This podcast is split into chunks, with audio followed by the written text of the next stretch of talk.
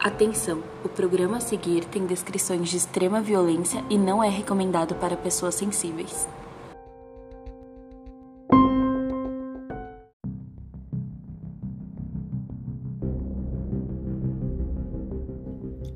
Oi, pessoal, eu sou a Mai. Eu sou a Nath. Sejam muito bem-vindos ao Clube do Terror. É, bom, no episódio de hoje a gente vai falar sobre um dos serial killers mais bizarros, acho que a gente pode falar assim, né, amiga? Dos Estados Unidos. É, bom, espero que vocês gostem. Bora pro episódio. Bora pro episódio. Ricardo Munhoz Ramírez foi um serial killer que atuou entre 1984 e 1985. Ele se tornou um personagem tão interessante, se é que podemos usar essa palavra, gente, que até hoje aparece em obras como American Horror Story, de 1984, como personagem Night Stalker, que foi como ele ficou conhecido durante as investigações. Seu nome verdadeiro era Ricardo, mas ficou conhecido como Richard Ramirez.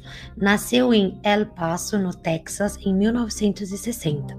Seus pais, imigrantes mexicanos, tiveram cinco filhos e Ramirez era o caçula. Aos dois anos, sofreu um grave acidente no qual um armário caiu sobre a sua cabeça. Aos seis, foi diagnosticado com epilepsia.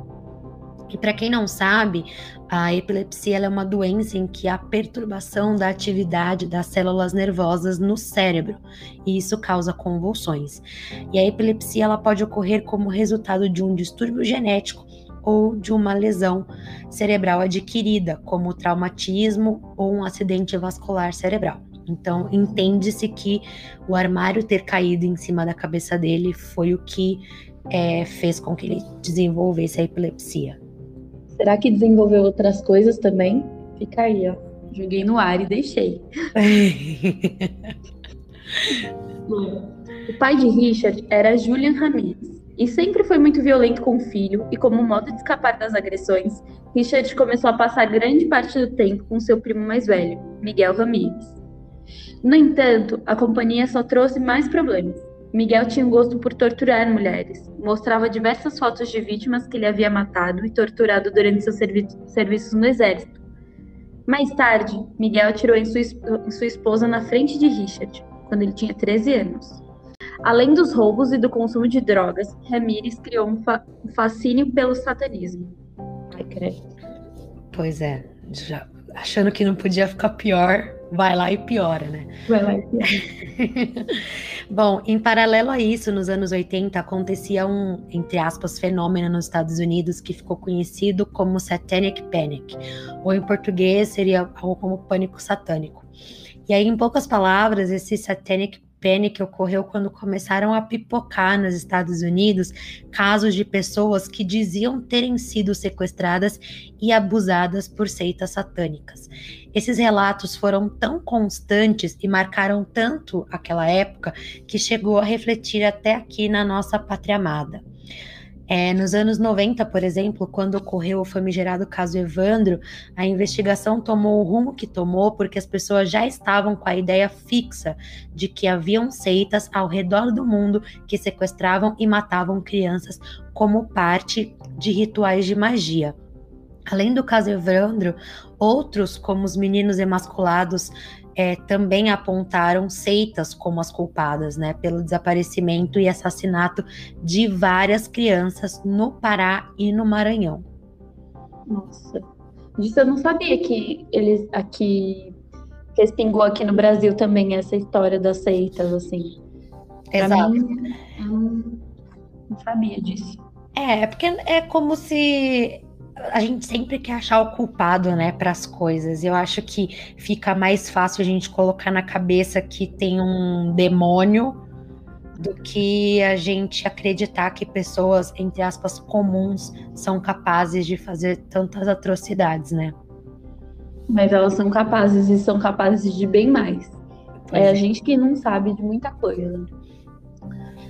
Joguei no ar e deixei. No dia 28 de junho de 1984, após uma noite cheirando cocaína, Richard invadiu a casa de Jane Vick, 79 anos, e matou-a esfaqueada. O filho de Jane encontrou seu corpo no dia seguinte. A autópsia revelou que alguns dos golpes proferidos foram tão profundos que sua cabeça quase foi decapitada, além de detectar sinais de abuso sexual. Quase um ano depois, em março de 1985, Richard Ramirez fez sua segunda vítima, uma mulher de 34 anos chamada Daily Okazaki, que foi morta com um tiro na testa dentro de sua casa. Dessa vez, porém, havia uma testemunha, a colega, a colega de quarto de Dale, Maria Hernandes, que viu Ramírez entrar na residência e contou à polícia. E logo a polícia coletou o retrato falado do suspeito e fez a, a análise da bala que matou o Kazak. Maria Hernandes relatou à polícia que o homem que havia atirado em sua amiga saiu da casa tranquilamente pela porta da frente. Ele era muito destemido, né, esse cara? É bizarro, assim, até as coisas que a gente ouve falar sobre ele. Bom, ainda naquela mesma noite, Ramirez parou o carro de Ticialian Yu. Eu não sei se assim se pronuncia, gente, me perdoem. E a raptou. Ela foi encontrada com vida horas depois pela polícia, mas não resistiu. A autópsia mostrou que havia sido baleada duas vezes no peito e a arma era a mesma usada no assassinato de Daley. A cidade de Los Angeles então entrava em pânico enquanto os ataques continuavam. Havia também uma série de raptos de crianças que eram abusadas e depois abandonadas em qualquer lugar. Mas a gente sabe que esse tipo de crime fica a cargo de um outro setor da polícia. E mesmo que os retratos falados feitos na época pelos sobreviventes tivessem uma certa semelhança, os policiais se recusavam a acreditar que alguém que matava, violentava adultos também sequestrava e abusava de crianças e mantinha todas elas vivas. Então, durante a investigação de um dos sequestros de criança, o policial que cuidava do caso dos assassinatos violentos encontrou a conexão que precisava.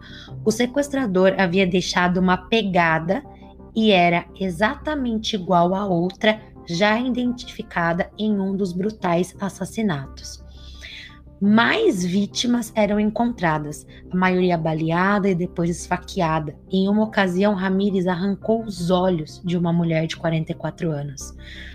Whitney Bennett tinha 16 anos quando foi espancada enquanto dormia.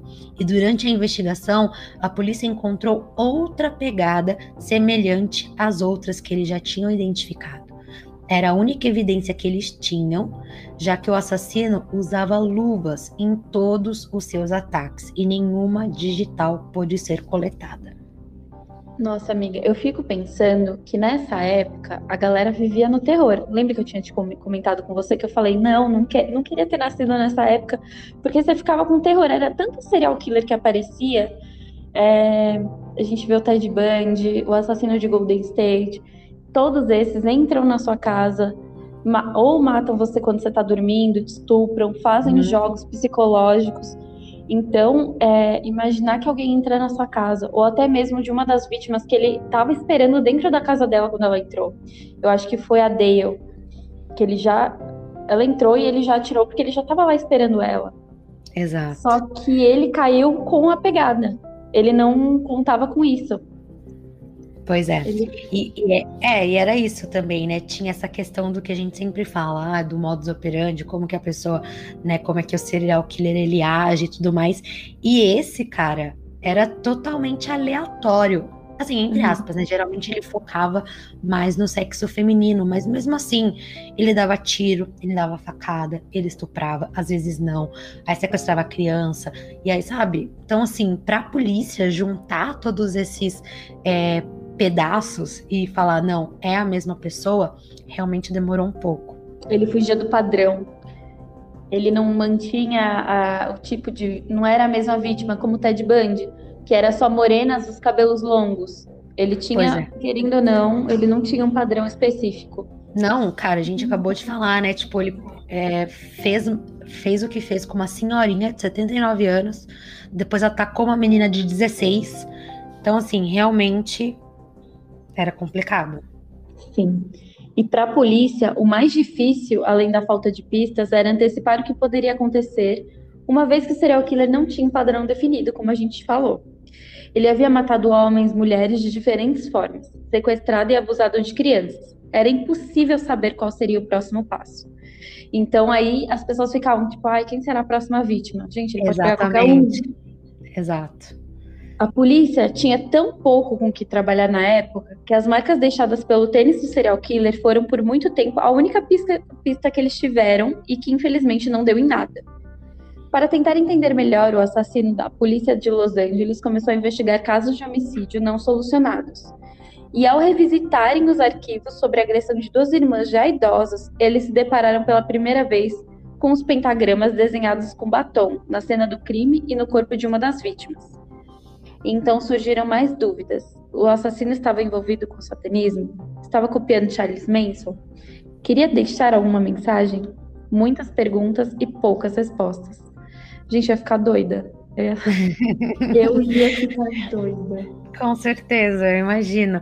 E uh, fica até a dica, né, para quem estiver escutando a gente, o documentário que está na Netflix, porque mostra é, como foi é, estressante para os policiais, né? Porque eles tinham ali todo esse peso nas costas, cara. A, a, o país, né? Tava todo mundo de olho, querendo saber é, quando que iam pegar esse cara e tudo mais. E a polícia sem pista, sem saber o que fazer, e as pessoas desesperadas, e assim. E mostra esse lado de tipo, policiais também têm família, sabe? E ficavam, tipo, quase nunca ficavam juntos, porque não tinha como, ficava o dia inteiro, noite inteira trabalhando no caso. Então, vale muito a pena assistir. É, bom, durante a fuga de uma de suas tentativas de sequestro, Richard Ramirez foi parado por um guarda de trânsito. Ele não tinha carteira de motorista, então o policial pediu que ele esperasse próximo ao veículo. E enquanto o policial buscava aquele bloquinho de multas lá, Ramírez escutou pelo rádio do policial que havia acontecido uma tentativa de sequestro e a vítima deu uma descrição do carro usado para a fuga. O policial não deve nem ter tido tempo de assimilar a informação e Ramírez já tinha fugido. Os investigadores do caso só conseguiram acesso ao carro muito tempo depois, pois ele estava nas mãos de outra jurisdição. Isso também é um grande problema, né? Porque daí começa uma briga de egos entre jurisdições diferentes, porque o Richard Ramirez ele cometia crimes em às vezes em estados diferentes, então não era a mesma polícia quem é, analisava, né? Então, quando eles finalmente tiveram acesso né, ao carro, eles perceberam que havia ficado exposto muito tempo ao sol. Logo, não haveria digitais para serem coletadas. Porém, eles encontraram um cartão de visitas de um dentista que ficava em Chinatown e descobriram que o suspeito havia estado lá cinco dias antes e se registrou como Richard Mena.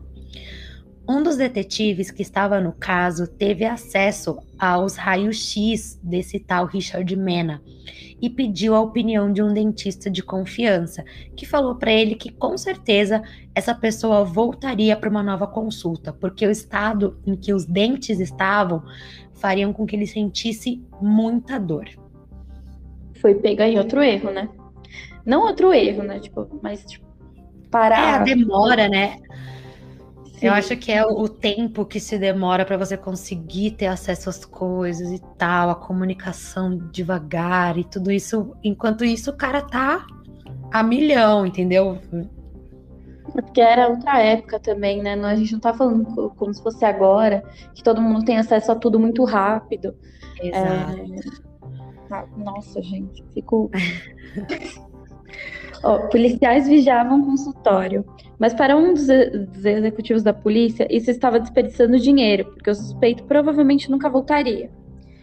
Para diminuir os custos, um alarme foi instalado e no mesmo dia os policiais que faziam a vigia foram liberados. Às 22, o, de o detetive responsável pelo caso recebeu um telefonema do dentista, perguntando onde ele estava. Segundo ele informou, Richard havia estado no consultório naquele dia e o alarme foi acionado. mas por algum motivo não disparou. Mano, Foi. ele escapou, gente, e vai saindo assim, ó, na mão, escorregando. Ele escapou de novo e pouco depois disso assassinou um casal que tinha por volta de 60 anos. Cada um, e na mesma noite invadiu outra casa e assassinou um homem de 32 anos. Agrediu e abusou sexualmente da sua esposa e do filho de 8 anos do casal. Mais uma vez provando que tudo que ele fazia era completamente improvisado. A mulher sobreviveu e fez um relato retrato falado que foi divulgado pela polícia. E enquanto a polícia se reunia para discutir o caso, um telefonema informava que o casal havia sido baleado. Ao se dirigirem à casa do casal Peterson, a polícia descobriu que ambos haviam sobrevivido.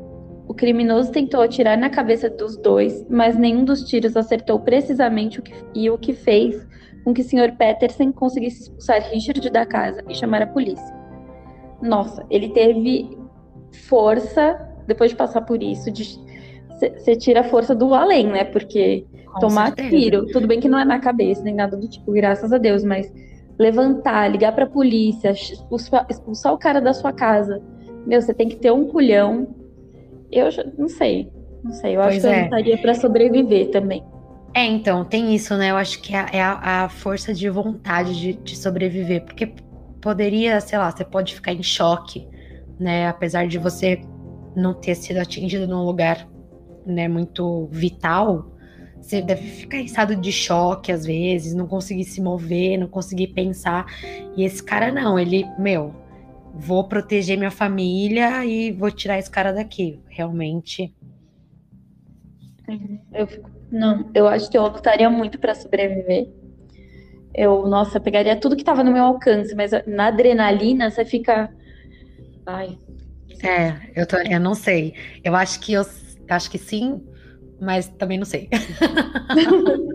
Fica nessa, tipo, a gente às vezes fala, ah, não, eu teria super coragem, acertaria a cabeça é, dele, pegava uma faca, enfiava nele. Mas eu acho que na hora de você matar, tirar a vida de alguém, a gente que tem é, consciência dos nossos atos, certo e errado, você fica meio travado, assim. Com certeza. Que ninguém nunca passe por isso, assim. Né? Sim. Não queremos. Para essa tentativa de assassinato, assassinato, Richard trocou a ponto .22 que usava por uma calibre 25. Mas o que chamou a atenção da polícia foi que a munição usada, segundo especialistas, era antiga e não se fabricava mais. Enquanto as investigações continuavam, um dos detetives encarregados do caso deu uma entrevista ao New York Times, chamando o assassino de covarde, por ter fugido correndo da casa dos Peterson, quando percebeu que sua tentativa de assassiná-los não, assassiná não dera certo. A sociedade civil tentava se defender como podia, e, e, algumas reportagens foram vinculadas na época, mostrando que a indústria de segurança estava crescendo absurdamente na Califórnia. Pessoas compravam armas, faziam aulas de defesa pessoal, compravam cães de guarda e muitas outras coisas. O, modo, o medo era geral, a galera estava em pânico. Eu também Com estaria. certeza. Em Diamond Bar, The Night, Night Stalker assassinou um homem que tinha por volta de 30 anos enquanto abusava sexualmente da esposa desse homem. Ele disse: Não olhe para mim. A vítima, muito assustada, respondeu: Juro por Deus que não vou olhar. Em resposta, Richard disse o seguinte: Não jure por Deus, jure por Satã. Cara, ah, eu louco, tremi né? com isso. Louco, louco. Esse, esse mano realmente, assim. Gente, a Califórnia, ninguém tinha um minuto de paz na Califórnia. Não, não é tipo, garota, eu vou pra Califórnia. Garota, eu vou fugir da Califórnia. Porque tudo tava Não, e era. Exatamente. E era verão, né? Então, assim, Califórnia, verão, janelas abertas, as pessoas, sabe? Alegria, não sei o quê. E não, cara, total terror, assim, tipo, meu Deus do céu. É, é bizarro. E aí, o que eu tava falando, né, de não só na Califórnia, mas o Richard fez vítimas também em São Francisco, deixando na parede inscrições satânicas e menção a Jack Estripador.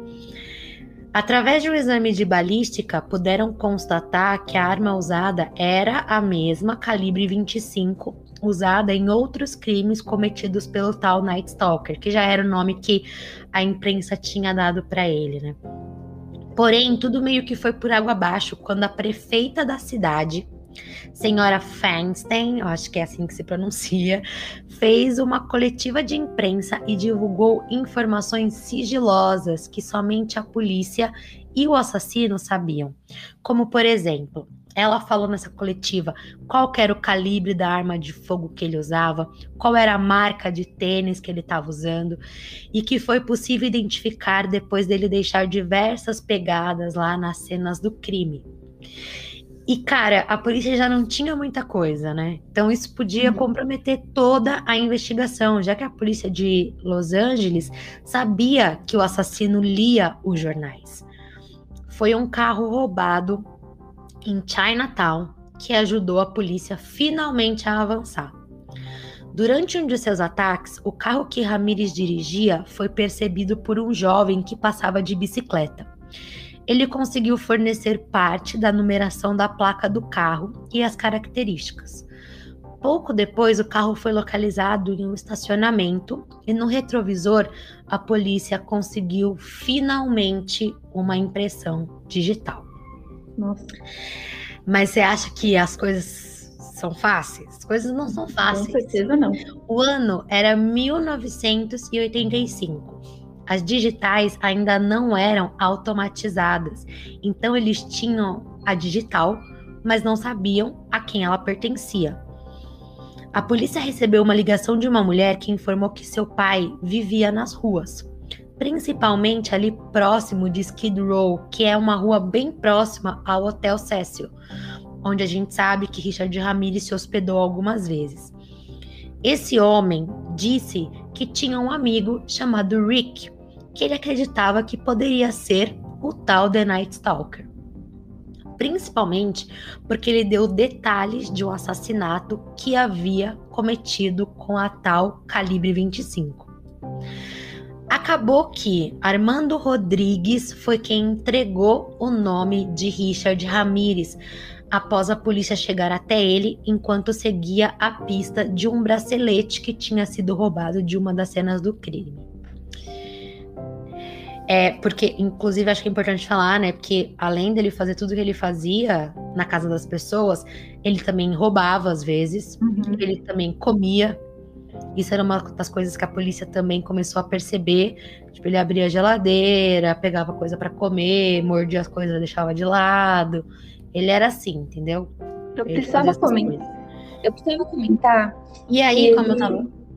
Ah, eu desculpa, queria comentar, eu queria, desculpa, eu queria comentar uma coisa que eu agora, agora vendo assim no roteiro, eu, eu vi no livro que eu li de Mind Hunter, que o John Douglas, que é retratado na série, agora esqueci o nome do ator, ele fala que uma hora ou outra o assassino ele acaba se vangloriando do que ele fez. Em algum momento, em algum bar, com algum amigo, ele acaba falando o que ele fez e a pessoa, né, burra, acompanha as notícias, acaba se tocando que é aquela pessoa que matou. Então, querendo ou não, uma hora o assassino ele cai por terra, assim, porque ele começa a se vangloriar, tipo, ai, ah, nossa, mas eu matei alguém assim, dessa forma, tal, tal. E você começa a ligar os pontos. Então, Sim. gente, é muito importante você ficar ligado aos sinais. A gente tem que falar isso.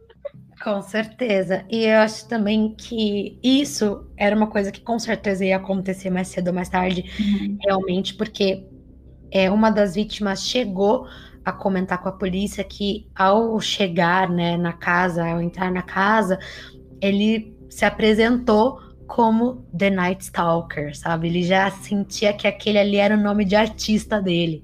Hum. Então, com certeza era uma coisa da qual ele devia estar se vangloriando por aí.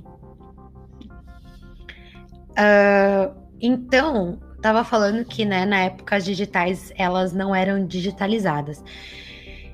Então, o que isso quer dizer? Quando você tira digital hoje em dia, é um computador que faz o famoso match ali, né? É o computador que vai buscar num banco de dados e falar de quem que é aquela digital, se aquela pessoa, né, anteriormente cadastrou em algum lugar ou foi presa, enfim. Então, eles tinham que fazer isso manualmente. E, sinceramente, gente, eu não sei como eles conseguiam fazer isso. Porque tinha que ficar olhando lá digital por digital Nossa. até encontrar um match. Assim, para mim é impensável um negócio desse. Mas aí eles encontraram uma ficha criminal leve, com apenas sim, pequenos roubos, nenhum tipo de violência, mas tinham finalmente um nome e um rosto para o tal The Night Stalker. A polícia de Los Angeles queria 24 horas para tentar prender Richard Ramirez, mas a polícia de São Francisco queria divulgar a foto e o nome o mais rápido possível. E foi isso que foi feito. Mas aí a polícia de Los Angeles tinha medo que ele fugisse, né? Pois naquele ponto eles sabiam que o criminoso usava a estação de ônibus e tinha até um armário lá, né? Ele usava ali para se locomover. Então, alguns policiais ficaram de vigia na rodoviária, mas o que eles não contavam era que Ramires, na verdade, estava fora de Los Angeles. E ele chegou de ônibus na rodoviária pelo local de desembarque. E logo ele reconheceu os policiais da paisana, né? Ele saiu, entrou em uma loja de bebidas e viu sua foto na primeira página dos jornais. Gente, ele é liso igual um coco, pelo amor de Deus. ele, ele, ou ele, nossa, e fica correndo da polícia, aquilo, prenda-me se for capaz, né? É total, exatamente. Gente. E assim, apesar de ser doido, né? Ele era muito inteligente, cara. Isso é inegável. Porque. Ele, o, o duro desses assassinos, eu vejo pela maioria que a gente estuda, enfim, que a gente lê, eles são muito inteligentes, muito perspicazes. Por isso que eles estão sempre fugindo da prisão. É, Ted Bundy, eu não vou uhum. cansar de falar dele, que é outro que fugiu, fez várias manobras para fugir da polícia. Sim. É, é, eles são muito perspicazes, assim, né? Realmente, todos eles. Isso dá medo. Isso... ele, ele logo foi identificado e ao tentar roubar um ônibus em Indiana, ele entrou em uma briga rápida, fugiu, tentou roubar outro carro e as pessoas na rua começaram a espancá-lo. Então, uma patrulha da polícia que estava fazendo ronda se aproximou e Richard Ramirez quase agradeceu, porque sabia que se ficasse ali, ele seria morto pelas mãos da população, que nessa altura já estava descontrolada. A prisão ocorreu no dia 29 de agosto de 1985. Durante Ramirez disse que estudou casos como Bundy, aí ó, ele se inspirou no Bundy, e o estrangulador de Hillside. Ele era informado. O julgamento de Richard foi um dos mais longos e difíceis da história dos Estados Unidos. Entrevistados mais de mil jurados e cerca de 100 testemunhas. Enquanto isso, o serial killer conquistava milhares de um carta de amor e até mandava nudes. Já tinha, já delas, tinha nude, e... gente. Eu não, eu juro que eu não entendo o que se passa na cabeça pessoal. Uma delas, inclusive, chegou a se casar com Ramirez na prisão. Ele aparecia nas sessões com pentagramas desenhados pelo corpo e, após se declarar inocente, ele só saiu do tribunal após gritar: Viva Satanás! Deus me livre, gente, mata até na madeira. em setembro de 1989, Richard Ramirez foi condenado à morte, com 13 acusações de homicídio, 5 acusações de tentativa de homicídio, 11 acusações de assédio sexual e 14 acusações de roubo. Ele chegou a debochar da sentença, dizendo que a morte chegava para todos. As acusações de abuso infantil não foram levadas adiante, porque a polícia preferiu proteger as crianças de terem que enfrentar um júri para testemunhar, e eles já sabiam que ele pegaria pelo menos prisão perpétua pelos outros crimes. Ele morreu de câncer em junho de 2013, enquanto ainda aguardava para ser executado no corredor da morte, na prisão estadual de San Quentin. Gente, ele esperou até 2013 para morrer Pra morrer, exatamente. Essa desgraça, essa desgraça. Exato. E assim, cara, a morte chegou até ele de qualquer forma, né? Isso que é muito Como louco, ele falou, assim. a morte chega para todos, inclusive para ele chegou. Demorou, Exato. mas chegou. E ele era assim, ele era esse cara, né, debochado, não tava nem aí, tipo, ah, gente, morrer é normal, sabe? Coisas assim bizarras. E o que eu achei interessante, é, a gente tava até conversando, né, amiga, que é, eu não sabia das, das questões de pedofilia, né, do, do Richard uhum. Ramirez. Eu fiquei sabendo através do documentário da Netflix e foi justamente para isso, né, para proteger as crianças, porque inclusive no documentário mostra que uma das crianças chegou a ir na delegacia para reconhecê-lo, né? Mas assim, atrás do vidro, tal, tem toda aquela proteção. Mas foi ali que os policiais perceberam que fazer uma criança ter que passar por tudo aquilo de novo seria demais, né? Sim. É, ter que reviver aqueles momentos, ter que né, revisitar aquilo.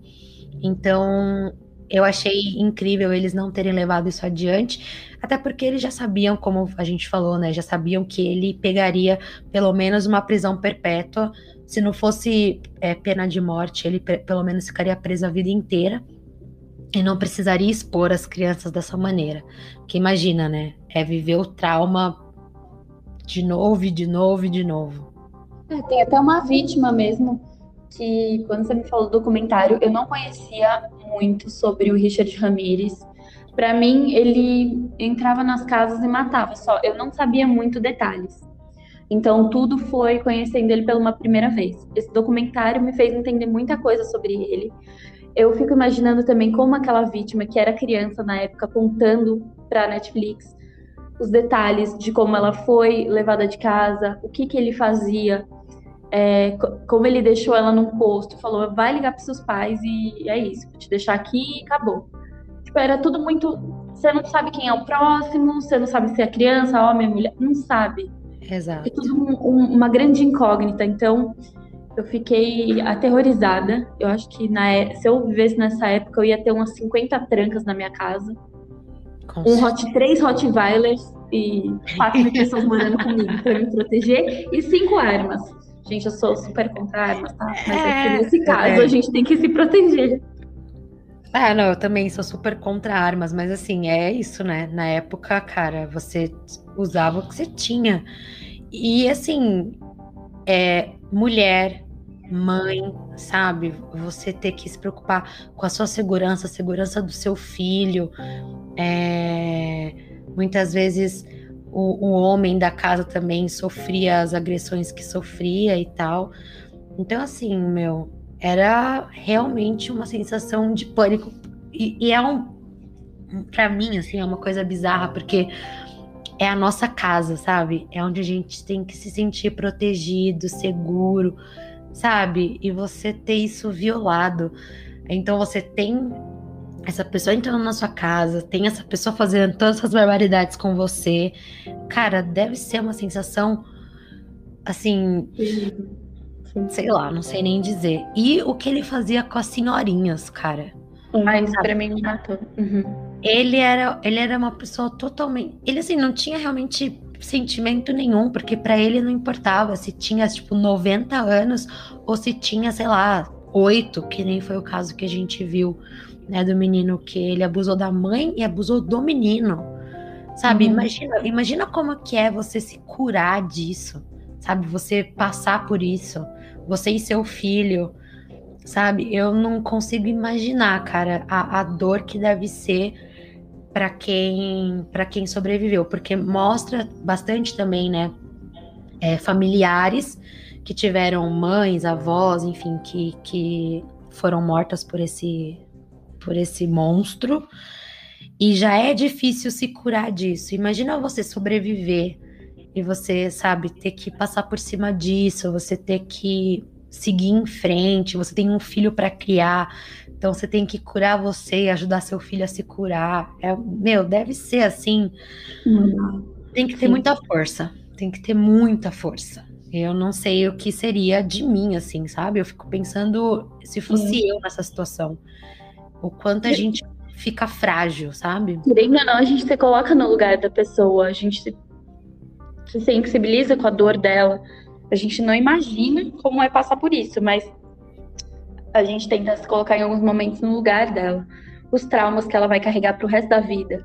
O medo, o medo de pessoas, o medo de contato físico, porque tem isso. Claro. Quando você é violada, eu imagino que você tem algum medo, algum, não sei, então, é, é uma época que é assustadora, né? Total. Pensa, nós, Gente, Total. E assim, gente... e é bem isso que você falou no começo, que era tipo, era um atrás do outro, né, cara? Bundy, aí Ramires, e aí tinha. E assim, cara, se você for pesquisar, você acha muito mais. Tem o estrangulador de não sei das quantas, o, sabe, assim, você fala, gente, que época maluca. Sombria, né? E Sombria. você e você acha que não, mas eles se inspiram uns nos outros. Tipo, vai passando a época, o Ramires pesquisou o caso do Band, fez tudo que fez, ficou esperto, entendeu? Estudou sobre. Então, você pensa que não, mas eles estudam os casos de outros claro. Com certeza. E a e polícia a... até falava, né? Falava de tipo, ah, ele deve ter alguma inspiração também no Charles Manson, por conta das, né, das escrituras satânicas que ele fazia na parede, as pinturas e tal. Porque realmente, né, é, o, o Manson foi aquele cara que meio que desencadeou essa ideia aí de satanismo e tal, né, e que mata pessoas e que não sei o quê. Então, é claro que cada serial killer tem um pouquinho do outro, assim. É, é muito doido pensar isso, mas é o que a gente vê, né? Sim, isso é assustador. E, gente, Queremos saber o que você pensa sobre esse caso, se você já conhecia o Richard Ramirez, é, o que você sente escutando essa história, porque é pavoroso, alguém tá, ter alguém dentro da sua casa, conhecido, pronto para te atacar. Então a gente quer saber tudo isso de vocês, o que vocês pensam, o que vocês acharam do episódio, conta pra gente. Exato. Mandem lá pra gente no Instagram, nós somos o arroba clubedoterror.pod e a gente ama receber as DMs de vocês, ler os comentários que vocês deixam. E não se esqueçam que hoje você escuta a gente, amanhã, quem sabe, você não é convidado para participar também, não é mesmo? Sim. Bom, obrigada para você que ouviu a gente até aqui. Até o próximo episódio. Até o próximo.